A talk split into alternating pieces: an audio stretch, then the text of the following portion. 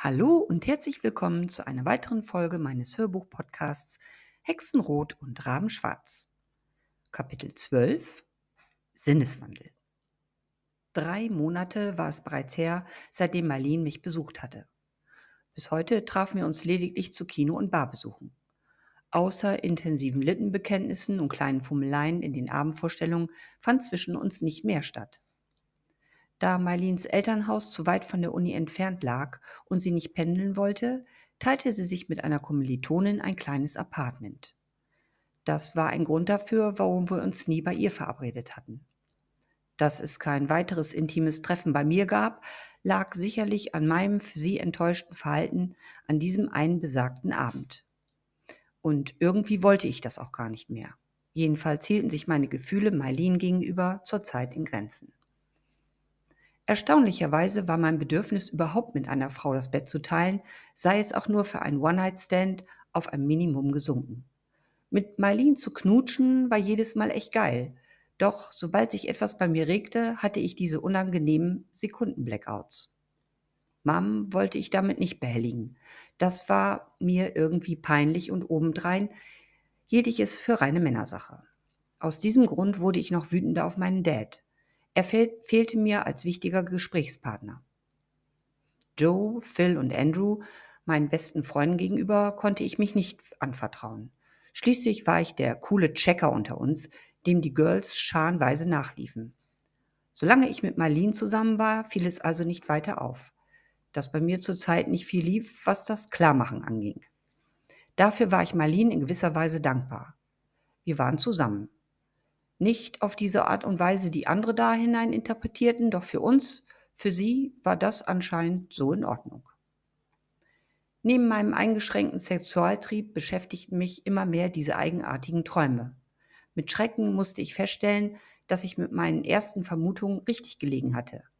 In den vergangenen sechs Monaten fanden die kräfteraubenden Albträume immer dann statt, wenn ich die Nächte allein im Haus verbrachte, wenn sich Mom mit ihrem Frauenclub traf, ich hatte mich sogar dabei ertappt, sie zu verdächtigen, mit ihren Damen ein Experiment an mir auszuprobieren.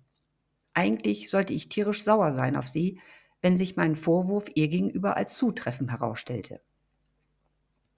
Im Grunde genommen waren es gar keine Albträume, die mich bis ins Tiefste erschütterten. In gewisser Weise erregten sie mich sogar, beziehungsweise diese wundervolle junge Frau.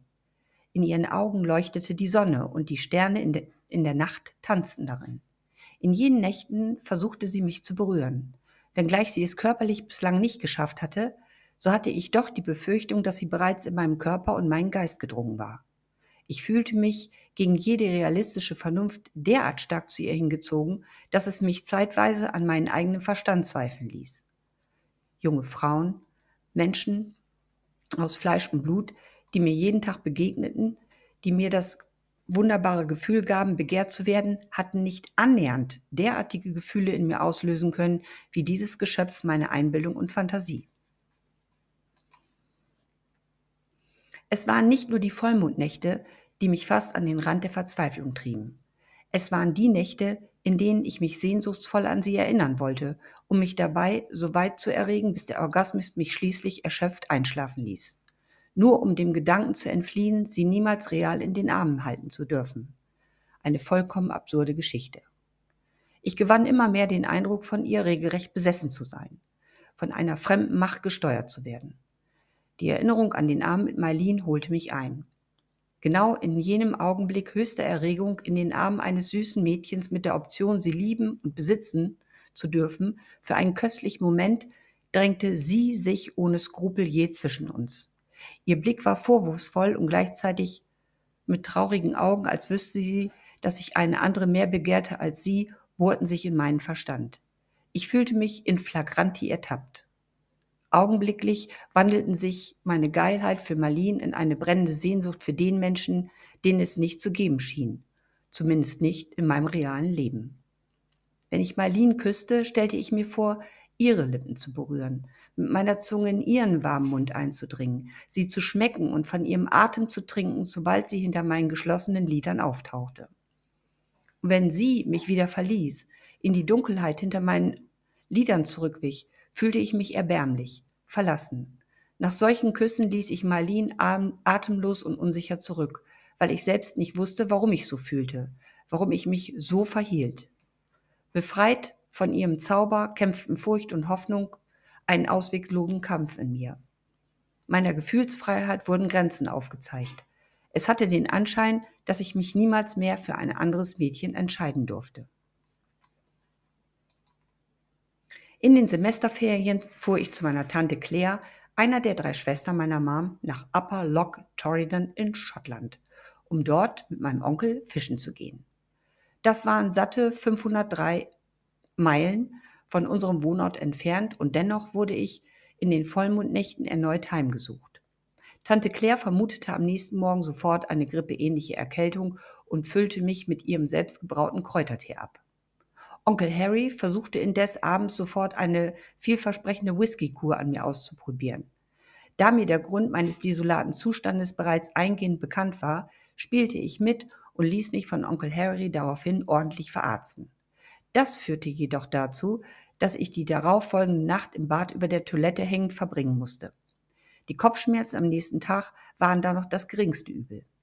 Dafür gab es für Onkel Harry eine Gardinenpredigt seiner Gattin hinsichtlich des Missbrauchs von Genussmitteln, die sich gewaschen hatte. Der Nachmittag und das gute Wetter veranlassten meinen Onkel Harry und mich natürlich umgehend dazu, mit dem Trawler einer seiner Fischerkumpel auf dem Loch Torridon rauszufahren. Auf offener See spürte ich seit langem das erste Mal wieder eine wohltuende Unbeschwertheit. Die salzige Luft und der Anblick der schroffen und moosbewachsenen Felsen inspirierten mich infolgedessen, den mitgebrachten Skizzenblock aus dem Rucksack zu fischen und ich begann zu zeichnen. Onkel Harry stand plötzlich hinter mir. Hin und wieder umwehte mich der Geruch seines Pfeifentabaks und ich wusste, dass er mir beim Zeichnen über die Schulter sah. Tante Claire hasste es, wenn er zu Hause rauchte, selbst wenn er es auf der Veranda tat. Hier draußen genossen wir beide unsere zeitlich begrenzte Freiheit. Onkel Harry trat neben mich. Sag mal, Caden, was macht eigentlich dein Studium? Macht es dir noch Spaß, den ganzen Tag zu malen? Ich lächelte. Onkel Harry, das ist doch nicht etwa eine ernst gemeinte Frage. Dabei drehte ich mich um und sah in sein wittergegerbtes Gesicht. Er zog seine Pfeife aus dem Mundwinkel und fuhr sich mit dem Daumen über die faltigen Lippen. Dann setzte er mit dem Pfeifenstiel auf meine Skizze. Ich meine, du studierst doch Malerei oder Design oder wie heißt das bei euch und ich finde, dass deine Arbeit wirklich irgendwie hat sich verbessert. Das geht sicherlich nur, wenn man jeden Tag malt wie ein Weltmeister. Wirst du einmal davon eine Familie nähern können? Er verzog den Mundwinkel zu einem linkischen Lächeln und kratzte sich verlegen mit der Schiebermütze, die er trug, über den Kopf. Ich schluckte. Mit einer derartigen Frage hatte ich überhaupt nicht gerechnet. Ich male schon sehr viel, begann ich und überlegte bereits mit möglichst wenig Worten eine für ihn plausible und nachvollziehbare Antwort zu geben. Die meisten Arbeiten bestehen aus Lesen und Verstehen, um damit später die eigenen Werke entwickeln zu können. Wir malen und zeichnen nicht nur. Wir lernen, indem wir versuchen, uns das Wissen der Geschichte und der Künstler anzueignen, beziehungsweise mit ihnen praktizieren zu können. Unsere Aufgaben bestehen darin, Fachwissen in neue Kreationen einfließen zu lassen. Ich halte Vorträge darüber und versuche, eigene Ideen sinnvoll umzusetzen. Vor dem Praktischen kommt sehr viel Theorie. Wenn ich einen guten Abschluss mache, kann ich in der freien Wirtschaft später richtig gut Geld verdienen. Ich sah ihn direkt an.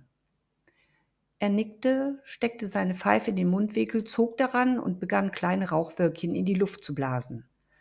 Hm, dann blickte er an mir vorbei, als suche er am Himmel die Seevögel, die uns bislang begleitet hatten. Seine darauf hingestellte Frage traf mich wie ein Schlag. War dein Vater nicht sogar Professor für Kunst und Design an der Universität? Claire und deine Mutter sprachen damals in den höchsten Tönen von seiner Tätigkeit dort. Ich habe mich all die Jahre gefragt, was ihn geritten haben könnte, euch gleich nach deiner Geburt zu verlassen. Vielleicht hat das Geld nicht einmal für drei gereicht und er hatte Angst, noch ein Kind in die Welt zu setzen. Bist du dir also wirklich sicher, in die Fußstapfen deines Vaters treten zu wollen? Ich war vollkommen entsetzt und sprachlos. Niemals zuvor hatte jemand so über meinen Vater gesprochen. Und ausgerechnet mein Onkel musste mich jetzt damit konfrontieren? Die Aussicht, verlassen worden zu sein, weil die gewählte Arbeit für den Lebensunterhalt nicht gereicht hatte, die ich selbst anstrebte, ließ mich keinen Ton herausbringen. Mein Onkel interpretierte mein Verhalten als Bestätigung seiner Annahme. Er klopfte mir mit einem verständnisvollen Nicken auf die Schulter. Dann drehte er sich um, folgte seinem Kumpel auf die Brücke. Ich war so wütend über diese unfassbaren Aussagen, dass ich meine Skizze vom Block riss, sie zerknüllte und über Bord warf. Irgendetwas in meinem Leben schien momentan komplett aus dem Ruder zu laufen. Es wurde Zeit, diesen Veränderungen auf den Grund zu gehen, bevor ich meine Selbstbeherrschung völlig verlieren würde. Nach diesem Vorfall hatten mein Onkel und ich zwischen uns eine unsichtbare Linie gezogen. Der Umgang war zwar weiterhin höflich und respektvoll, jedoch vermieden wir es ohne die Anwesenheit meiner Tante Claire aufeinanderzutreffen. Tante Claire besaß, solange ich mich daran erinnern konnte, ein Gefühl für solche Situationen. Ihr liebenswürdiger, jedoch auch sorgenvoller Blick berührte mich und ließ mich wissen, Junge, ich weiß Bescheid, es ist okay, wie du dich verhältst. Das war bereits einen Monat her. Wir hatten jetzt Ende September. Der Herbst hatte sich angekündigt, draußen wurde es von den Temperaturen her merklich kühler. Aber es störte mich nicht sonderlich, wenn ich nicht mehr in den Straßencafés draußen sitzen konnte. Eines empfand ich jedoch als äußerst unangenehm. Sobald die länger andauernden Regenschauer über das Land zogen und die ersten Blätter durch die Herbststürme von den Bäumen gezerrt und darin ertränkt wurden, lag ein für mich unangenehmer Geruch in der Luft. Feuchtes Laub und feuchte Erde. Es erinnerte mich permanent an die Albträume, die mich regelmäßig heimsuchten. In jenen Nächten umgab mich der Geruch nasser Blätter, feuchter Erde und moderndes Mauerwerk. Ich zitterte bei dem Gedanken, auf kaltem Stein zu liegen, bewegungslos und ausgeliefert. Die Gedanken an ein Schlafwandeln ließen mich gleichfalls frösteln. Sollte dies wirklich der Fall sein, würde Mom Schre sicherlich Kenntnis davon besitzen und dafür Sorge tragen, dass mir währenddessen nichts passierte ganz besonders dann, wenn sie und ihre Damen damit zu tun hatten.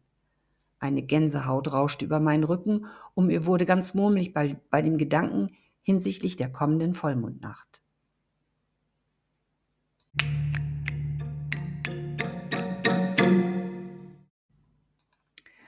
Egal, was ich bislang unternommen hatte, um wach zu bleiben, es geschah wie in den vergangenen Vollmondnächten. Der unwiderstehliche Klang zog mich in den Schlaf, entführte und verführte mich zum Tanzen, zum Fühlen, und ich musste es geschehen lassen. Ich folgte und wurde wieder belohnt. Sie war so wunderschön. Ihre strahlenden Augen, ihre sinnlichen Lippen. Das Wiedersehen löste ein unheimliches Herzklopfen aus. Ich sehnte mich geradezu danach, sie berühren zu können. Ich wollte sie. Ich begehrte sie. Mein Tanz, federleicht, der Erdanziehungskraft entflohen, fern jeder nachvollziehbaren Erklärung für dieses Phänomen, steigerte meine Lust. Aus den Augenwinkeln beobachtete ich ihren weiteren Versuch, meinen rauchähnlichen Käfig zu durchbrechen. Ich hoffte, ich bettelte regelrecht darum, dieses eine Mal eine Ausnahme zu machen und sie real werden zu lassen. Ich sah ihre Augen, ihre Nase, ihre Lippen, ihre Haare, ihr Gesicht, die Spitze ihres Zeigefingers. Alles in mir verzehrte sich nach ihr. Wäre ich jemals in der Lage gewesen, rufen zu können, ich hätte es nicht tun können, da ich ihren Namen nicht kannte. Wer bist du, dass ich mich so sehr nach dir verzehre, ohne dich zu kennen? Mit Schrecken beobachtete ich, wie ihre Fingerspitze durch die Säule drang, und es geschah das anscheinend unvermeidlich wiederkehrend Grausame. Augenblicklich katapultierte es mich zurück fort von ihr. Ich schloss die Augen, wollte die Tränen nicht spüren und die Dunkelheit nicht sehen. Es reichte der widerliche Geruch und das Gefühl, nach schwerelosem Tanz brutal auf harten Stein zu prallen, dessen Kälte mit unbarmherzigen Tentakeln nach mir griff. Dennoch ließ ich es geschehen, verbannte bewusst jedes weitere Gefühl, jeden noch so kleinen Gedanken. Ich schlug die Augen auf. Wie zu erwarten, lag ich in meinem Bett. Wieder im eigenen Schweiß, obwohl die Temperaturen außerhalb meines Zimmers kaum über die 10 Grad Celsius reichten. Ich fühlte mich wie von einem Bus überrollt. Sollte das in den folgenden Monaten anhalten, musste ich eine Entscheidung treffen. So jedenfalls konnte ich nicht weiterleben. Entweder ich drehte ganz durch oder ich suchte mir entsprechende Hilfe. Viel Zeit zum Nachsinn hatte ich nicht. Heute sollte ein neues Designprojekt besprochen werden. Man hatte eine alte Burgruine außerhalb Nottinghams zur Verfügung gestellt, um dort inmitten eines alten Gemäuers zu experimentieren. Ich hatte schon die Befürchtung geäußert, in dieser Jahreszeit vielleicht besser ein geschlossenes Objekt auszuwählen, damit wir uns nicht gleich am ersten Tag eine dicke Erkältung einfingen. Uns wurde versichert, alles dafür unternommen zu haben, die Ruine regen- und kältesicher zu verkleiden. Ich war gespannt.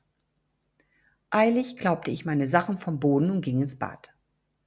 Der Blick in den Spiegel traf mich wie ein Faustschlag in die Magengrube und mir wurde tatsächlich speiübel. Mit meinem Aussehen hätte ich sofort eine Rolle in der neuen Zombie-Serie The Walking Dead bekommen.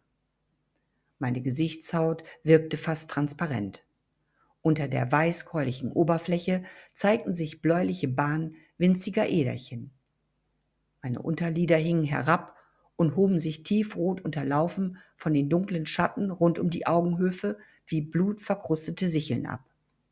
Die strähnigen, nassen Haare wirkten wie schmale Pechstreifen, die mir vom Kopf troffen. Mein Oberkörper, meine Arme, ich wirkte wie ein lebender Schatten. Himmel, wenn meine Mom mich so sehen sollte, würde sie sofort eine Teufelsaustreibung vornehmen. Hier half anscheinend nur eine mega heiße Dusche, um im wahrsten Sinne des Wortes meine Lebensgeister in meinen Körper zurückzubeschwören. Ich dankte dem Himmel, denn der erste Versuch klappte. Unter der vorerst rot gebrühten Oberfläche erschien nach der Abkühlung eine gesunde aussehende fleischfarbene Haut. Meine Haare glänzten nach dem Föhn und fielen leicht auf meine Schultern. Ich entspannte mich. Zwar nur ein wenig, denn vollkommen relaxen konnte ich nicht, da ich befürchten musste, bei jedem längeren Liedschlag von ihr heimgesucht zu werden. Das Befürchtete blieb jedoch aus. Die Projektbesprechung war ein voller Erfolg. Samuel Courtley, der Sohn meines Professors, hatte Fotos ergattert, auf denen die Ruine der Rivaux Abbey in North Yorkshire in ihrem jetzigen Zustand zu sehen war. Man hatte tatsächlich keine Kosten und Mühen gescheut, einen Teil des Objektes mit wetterfester Folie abzuspannen, und ich freute mich auf diese Herausforderung. Die folgenden Tage waren arbeitsintensiv. Es mussten wichtige Vorbereitungen getroffen und Materialien zusammengestellt werden. Am Freitag saßen wir alle noch zusammen, um für den Montag die Fahrgemeinschaften zusammenzustellen. Ein Pendel jeden Tag war nicht möglich. Wir planten daher, uns in die Uni für Art und Design in North Yorkshire einzuquartieren, um für die Zeit unseres Projekts dort zu übernachten. Selbst von dort aus würden wir jeden Tag mit dem Bus circa eine Stunde pro Strecke unterwegs sein. Ich notierte mir gerade den Treffpunkt, als Samuel mich ansprach. Hast du schon gehört, Caden? Eine Koryphäe aus dem Ausland soll sich an unserer Uni verpflichten lassen. Der soll voll der Womanizer sein. Schade, wir werden ihn wohl erst am Ende unseres Workshops in drei Wochen zu Besicht bekommen. Meine Notiz gerade fertig geschrieben, verstaute ich das kleine Büchlein in meinem Rucksack und schaute zu ihm auf. Entschuldige, Sam, was hast du da eben gesagt? Wer kommt an die Uni? Ein Womanizer? Meine Gedanken kreisten bereits um die ersten Arbeiten in der alten Kirchenruine. Zu Hause wollte ich mir über Wikipedia die Geschichte zu diesem Objekt genauer anschauen. Sobald eine gewisse Mystik erkennbar war, konnte ich mich gedanklich kaum noch davon trennen. Vielleicht war ich sogar in der Lage, in den alten Gemäuern Spuren der Vergangenheit aufzunehmen. Samuel klopfte mir grinsend auf die Schulter. Typisch Caden. Sobald du geschichtlich wertvolle Substanzen witterst, bist du nicht mehr zu bremsen. Er soll ein Womanizer sein, dieser geniale Professor, der bei uns geschichtliches Design unterrichten wird. Woodworth heißt er. Hat sich wohl, wie man sagt, in Kanada von seiner Frau getrennt. Keine Kinder. Anscheinend ist er dabei, sein Leben völlig umzukrempeln und hat dann gleich mal den Kontinent gewechselt. Mein Dad ist immer sehr voreingenommen und kritisch ausländischen Professoren gegenüber, die auch noch eine Karriere an seiner Uni anzustreben versuchen. Erstaunlich finde ich da seine überaus positiven Eindruck, den er von ihm gewonnen hat. Man wird sehen. Von dem Typen habe ich bislang nichts gehört.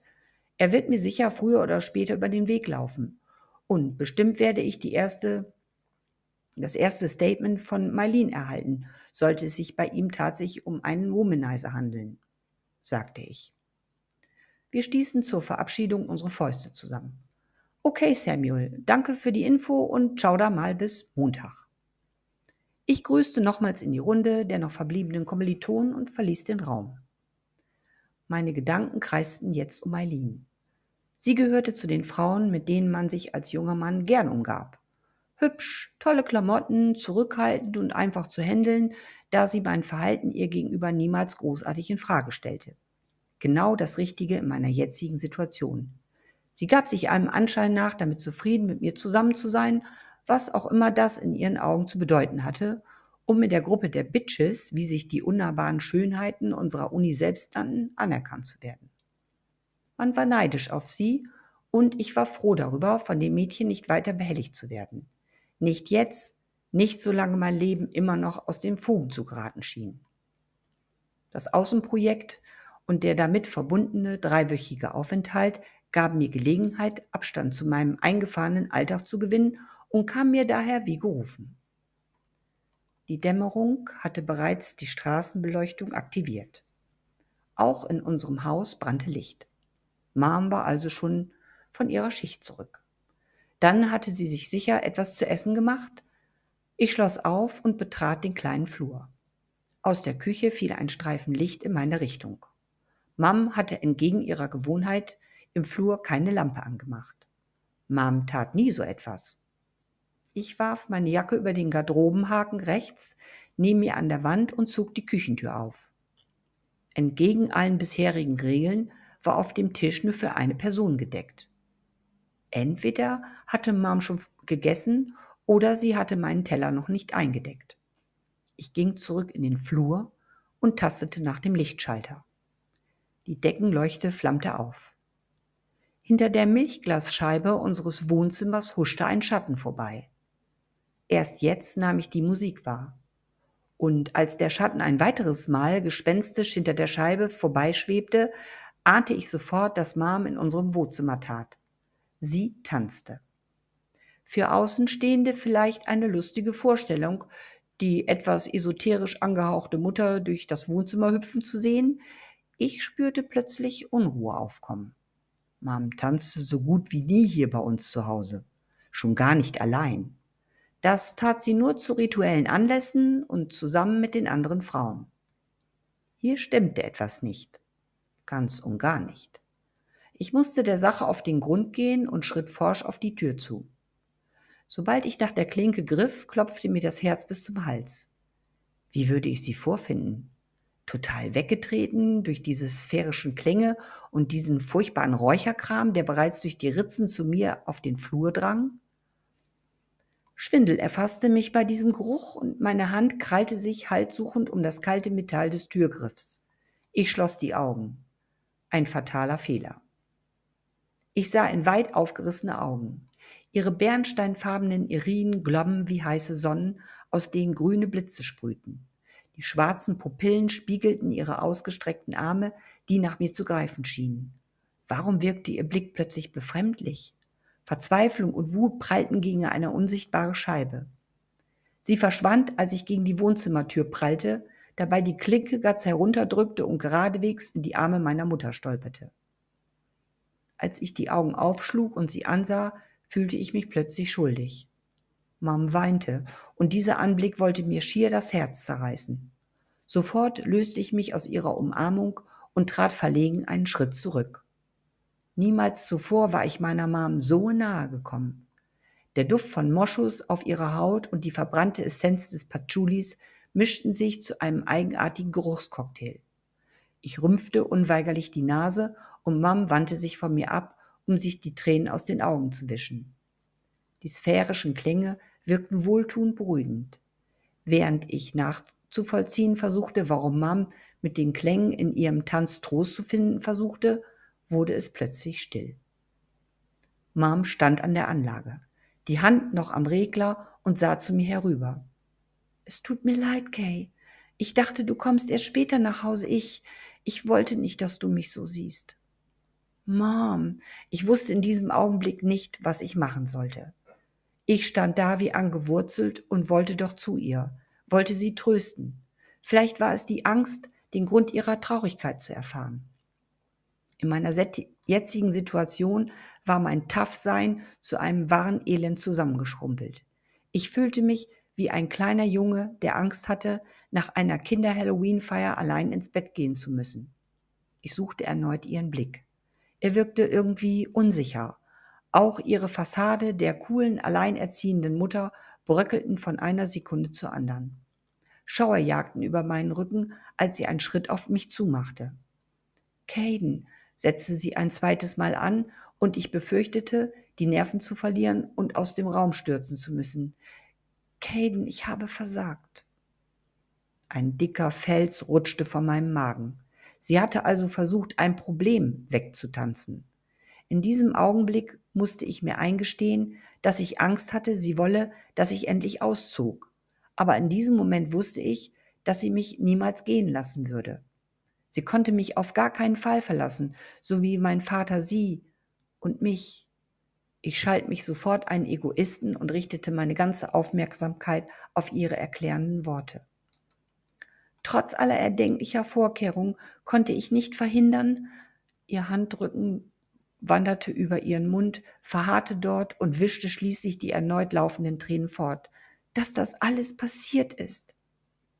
Ich schritt auf sie zu, griff nach ihren Händen. Mom, sag mir endlich, was passiert ist. Sobald du es aussprichst, wird es leichter sein. Eine Hand löste sich aus meinem Griff und schob fast zärtlich eine lange schwarze Strähne hinter mein Ohr. Mom, ich bin für dich da. Ja, Caden, ich weiß. Darum zerreißt es mir fast das Herz. Augenblicklich wurde ich hellhörig. Ich wich zurück, sah sie an, suchte in ihrem Blick eine erste Erklärung. Mom lächelte auf einmal, wischte sich schniefend mit dem Handballen über die Wange. Okay, sagte sie und distanzierte sich von mir. Sie drehte sich von mir weg und sprach weiter. Ich habe einen Patienten sterben lassen, weil die Familie mich darum gebeten hat. Damit drehte sie sich wieder zu mir und schien auf meine Reaktion zu warten.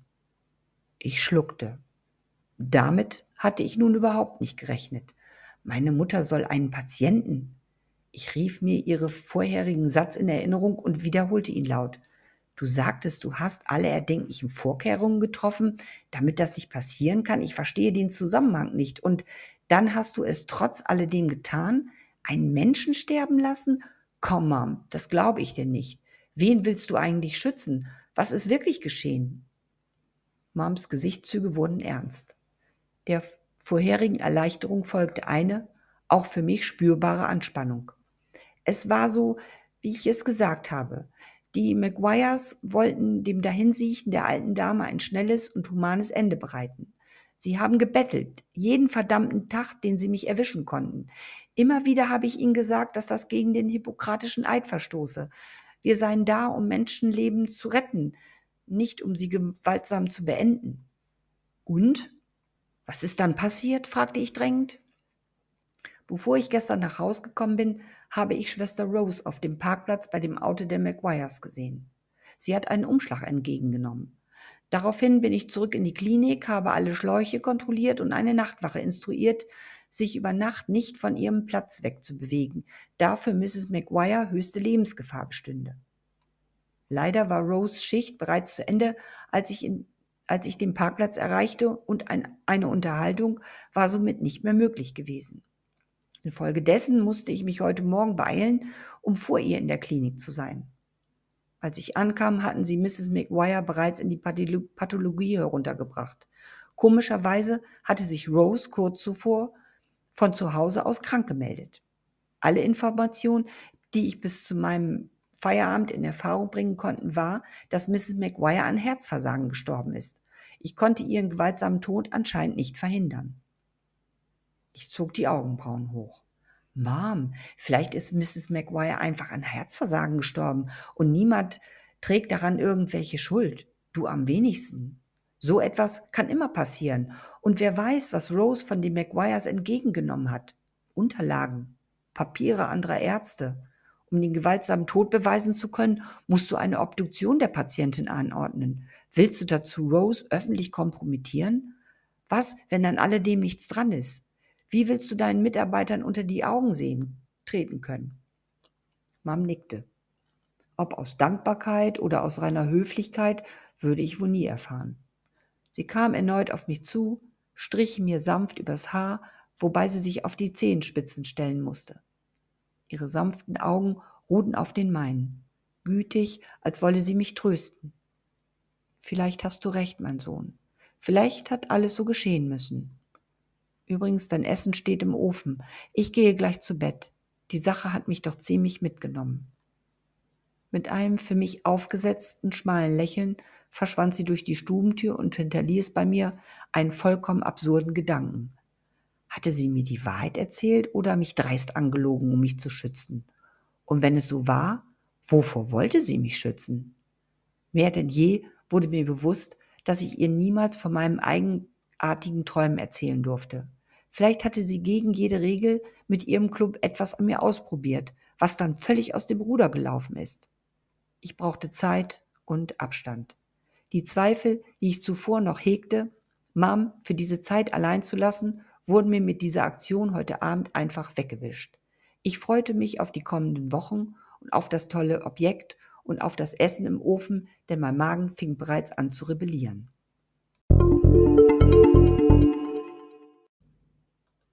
Perfekt war der richtige Ausdruck für das Gelingen der intensiven Vorbereitung.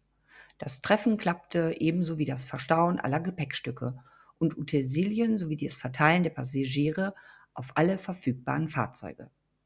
Das Wetter hingegen war das genaue Gegenteil. Es regnete wieder einmal Hunde und Katzen. Der böige Wind riss an unseren Jacken und wirbelte das Laub wie dickes Konfetti durch die Luft.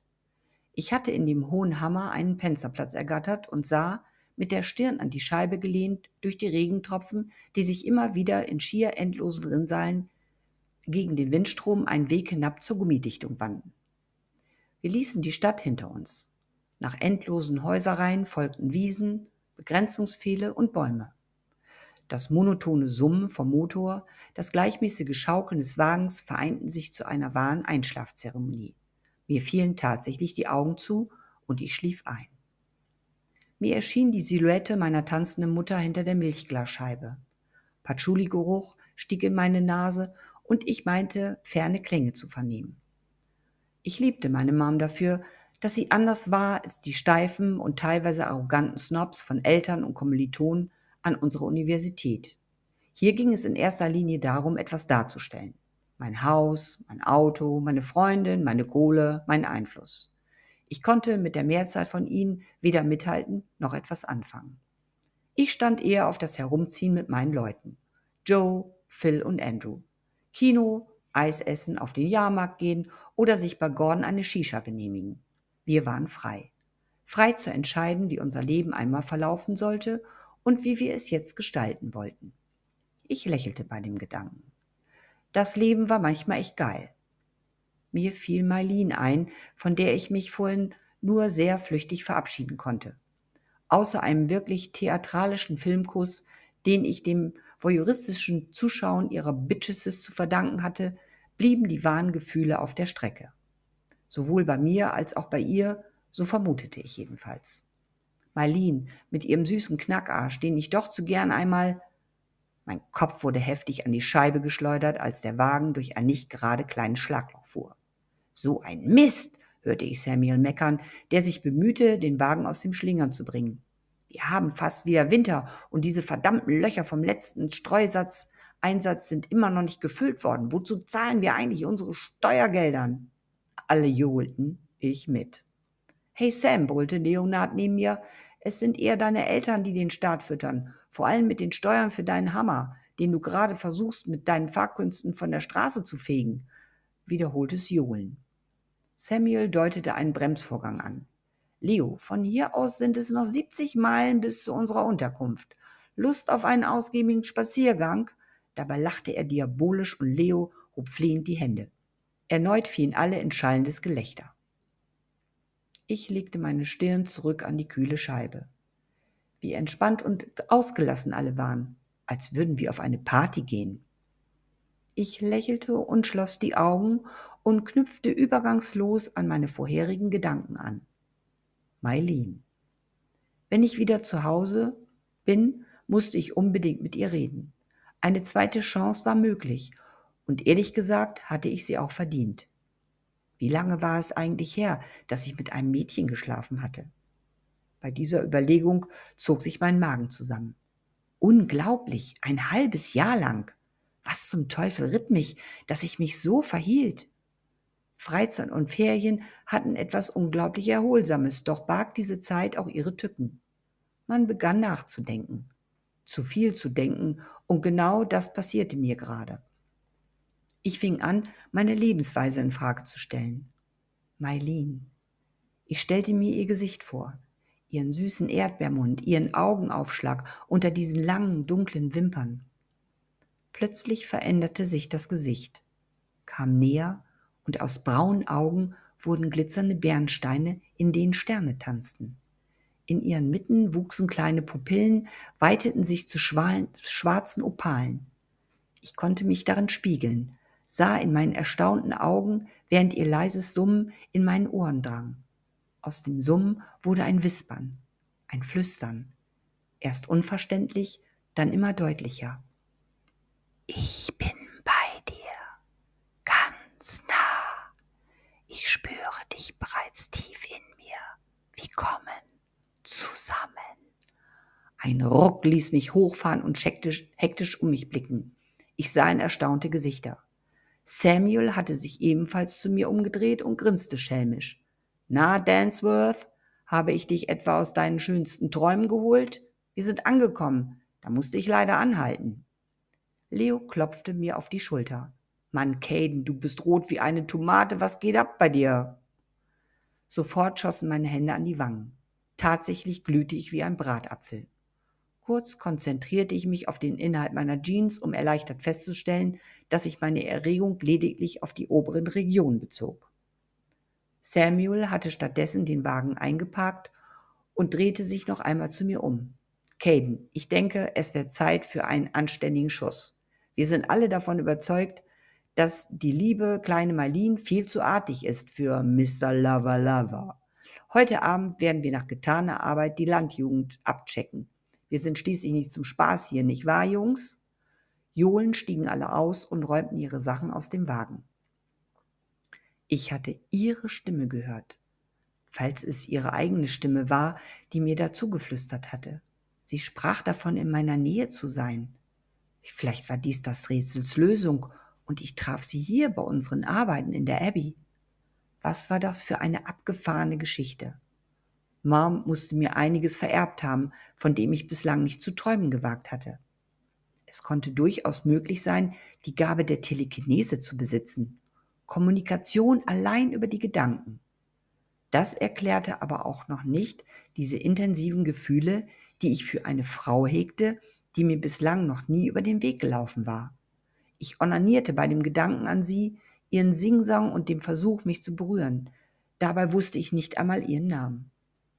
Ich kletterte aus dem Hammer, schnappte mir meinen Rucksack und folgte den anderen auf eines der für uns vorbereiteten Zimmer, welches ich mir mit Samuel teilen sollte.